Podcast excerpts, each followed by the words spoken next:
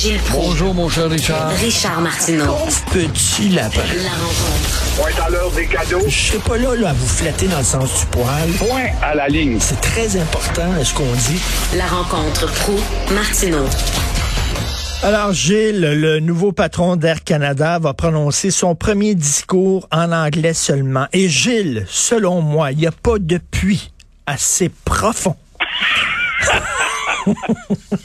pour atteindre la profondeur de l'hypocrisie. Oui, mais c'est pas un anglo-saxon, c'est un bon petit Canadien français, ça. Michael... Voilà le résultat du bilinguisme, Michael Rousseau. Ben, ça fait, ça, fait, ça, ça, fait rien que 14 ans qu'il vit au Québec. C'est pour ça qu'il n'a pas encore appris euh, le français. Ben, Richard, j'ouvre une parenthèse parce que je sais que ça t'intéresse. Hier soir, je suis allé avec mon épouse faire de la photo chez Illumi à Laval. Oui. Tu sais combien c'est féerique, ces spectacles. Je suis allé toi-même dans le passé. Là, on est à l'heure de l'Halloween. C'est très beau. Ils ont mis des couleurs jaune-orange un peu partout. Mais on été accueillis par un bonjour aïe. Ah. Le débat le débat n'est pas encore terminé, comme tu vois. Mais Air Canada, voilà bien un mauvais garnement et euh, dont s'est débarrassé à temps. Mélanie Joly, elle a sacré le aux affaires internationales pour jaser avec Poutine, il n'y a pas de doute. Mais euh, ça démontre que la nouvelle politique de bilinguisme, qui devait être si dure et puis raffermie de la part de Mélanie Joly, ça va aller au panier, ça viendra jamais. Ben oui. Alors, Michael Rousseau euh, va parler mercredi en can anglais devant la Chambers of Commerce of Montreal, où Michel Leblanc se préoccupe pas plus que ça, là, lui, là, non plus. Montréal, c'est une ville internationale, puis faire la promotion du français, faut faire attention.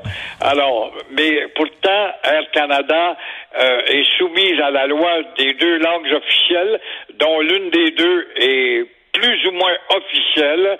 Air Canada est la compagnie qui reçoit le plus de plaintes à propos de son absence du français dans les airs. Ça ne change rien, ces plaintes-là au commissaire aux langues officielles. Ça change jamais rien. Et euh, quand on voit aussi la contagion à la Banque Laurentienne, chez Lavalin, chez Couchetard et Alouette, voilà justement nos fleurons. Et encore une fois, euh, d'hier à aujourd'hui, rien ne change. Et encore une fois aussi, vite, vite, vite, je, Jolin Barrette, veux-tu arriver avec ta maudite politique linguistique au plus sacrant? Mélanie Joly, on l'a catapultée ministre des Affaires étrangères du Canada en disant elle a tellement fait une bonne job sur les langues officielles. Elle était tellement bonne. Ben, c'est quoi la job qu'elle a faite? Regardez ça, là. Air Ben Canada, oui, le, le gâteau patron. est encore dans le fourneau, bâtard. la loi n'a même pas été déposée. C'est supposé Oui. qu'on dit en catimini, va céder euh, la responsabilité des politiques fédérales sous la coupole de la loi 101.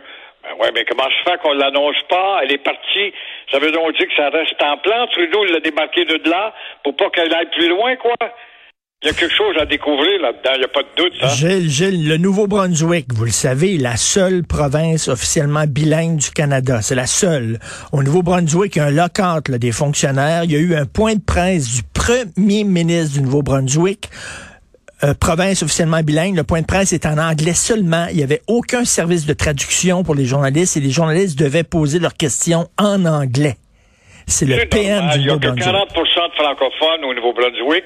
Et puis, euh, quand on a comme un exemple, en plus de te nommer toutes ces compagnies-là, on a la gouverneure générale Le, qui elle-même euh, est supposée d'être allée chez Berlitz.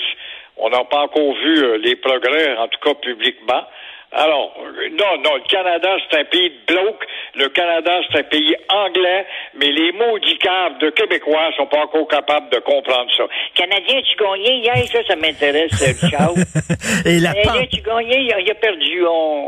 Pendant la pandémie, on nous dit c'est important la pandémie là, de donner les directives, euh, même dans toutes les langues du monde, pour que tout le monde comprenne. Eh bien, au Nouveau-Brunswick, euh, les directives ont été données par le gouvernement en anglais seulement pendant la pandémie. Quand il discutait avec la population en disant faites attention, faites ci, faites ça, en anglais seulement, la seule province officiellement bilingue. Le bilinguisme au Canada, c'est une joke. C'est certainement, joke. C'est une effronterie, c'est une claque à la gueule, c'est une hypocrisie aussi profonde que le puits dont je te parlais.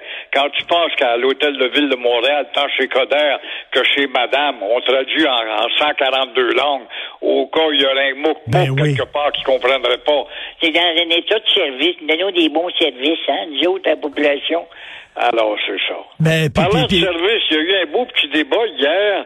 Ah, tout le monde en parle, sauf qu'on en parle. Mais euh, il faut se demander si Coder ne s'est pas calé euh, quelque peu, en tout cas lui-même, en refusant de dévoiler son salaire chez Stingray. Ça, c'est un groupe qui a gaspillé sa salive en énergie et salive pour amener les expos à Montréal. Est-ce que euh, Coder a fait fall ball en ne dévoilant pas son salaire? Euh, Ben une oui. question de 64 000 piastres, pas de doute. La dernière fois, c'était les courses électriques. Là, c'est le baseball.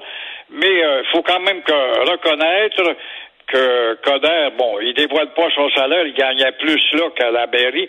Il, il veut, il démontre peut-être aussi euh, justement une bonne intention en prenant un salaire plus bas pour vouloir servir. A-t-il une rage de servir?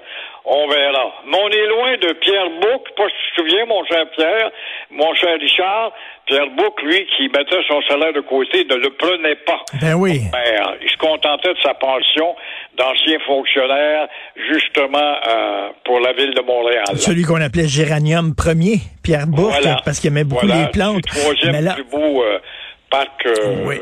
Le, jardin botanique, il aimait beaucoup les plantes. D'ailleurs, Valérie Plante qui a déposé elle, son rapport d'impôt, elle a aucun problème, elle est transparente. Denis Coderre veut pas le déposer. Puis là, les gens se, demandent- qu'est-ce qu'il y a à cacher. Euh, c'est pas très bon pour lui. Euh, qu'est-ce qu'il y a à cacher? C'est ça que les gens se disent. Vous avez vu le gouvernement, le gouvernement canadien de Montréal, quatre points en seulement 10 matchs du jamais vu en 80 ans. En 80 ans, on n'a jamais vu ça. Mais, mais, Gilles, ils ont perdu en territoire Mohawk non cédé quand même, ce qui rend la oui, chose... oui, il faut pas l'oublier. Justement, oui. les Mohawks qui appellent le gouvernement du Québec de Little Government, il est en train de le prouver en se défendant pas davantage.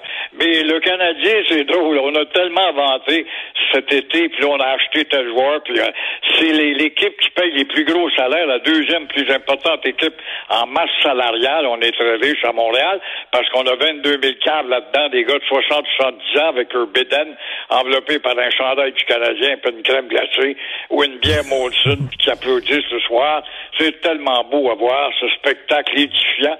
Alors, en payant les plus gros salaires, on va avoir les meilleurs joueurs, c'est ce qu'on nous disait. Comment ça se fait que ces beaux là tout en vantant, on va être à fort à l'offensive, puis là, on va avoir un bon centre, puis là, on a une très bonne défense, il n'y a pas de soin, là, on va être supérieur. Ils se demandaient pas si à Détroit, à Boston ou à Saint-Louis ou ailleurs, on n'améliorait pas l'équipe par hasard aussi. Alors, ça allait rien que pour eux, mais pas pour les autres. À Radio-Canada, euh, il y a quelques jours, j'étais dans mon auto et euh, j'entends ça, l'animateur qui reçoit un porte-parole autochtone puis dit euh, Je vous souhaite la bienvenue à Montréal en territoire non cédé. Il a dit ça en début de son entrevue. Dire, ça va Ah prendre oui. combien d'historiens à un moment donné, Gilles, pour essayer de leur faire comprendre que c'est faux. C'est Oui, mais pas les vrai. historiens du Québec sont pas bons. On les reconnaît pas, nous autres. A- on a des historiens à l'Université Concordia. mais Là, c'est plus sérieux. C'est eux qui ont euh, endoctriné cette bande de fanatiques, de débiles, de débiles, de centre belle, forum ou centre belle, parce que ils étaient établis, oui, le forum, disent-ils. C'est pas vrai, d'après PAC Canada, ils étaient à l'entrée de l'Université McGill. Il y a une plaque de PAC Canada, d'ailleurs, là. Alors, c'est de la foutaise, encore une fois. Si c'était vrai, comme, pense pas que personne pose cette question-là, maudite bande de caves. Si c'était vrai, comment ça se fait que Maisonneuve s'est établi ici avec Jeanne Mange, une soixantaine de personnes, ça pris un an et quart avant de voir le bout d'un Indien, puis c'est un Algonquin qui vient leur dire, les Iroquois vont vous attaquer, ils sont en maudit parce que vous êtes en train de faire des alliances avec les Hurons, vous allez leur donner le monopole de la fourrure. Alors, si c'était vrai, comment se fait? Que pendant un an, à un an de temps, on n'en voit pas un s'ils étaient chez eux? Comment ça se fait qu'on la pose pas, cette Euh, euh, question-là? Tout à fait, tout à fait. Thank you very much, Gilles. And if you go uh, down south uh, during Christmas time, uh, you don't take Air Canada? Non, non, est grandement que Transat reprenne ses vols, puis Ben Air, oui. Air France, ben, c'est déjà commencé, là, mais enfin, Si on va voir y aller, c'est sûr qu'on va éviter Air Canada. Thank you, Ben, William. merci, have a good flight. Have a good flight.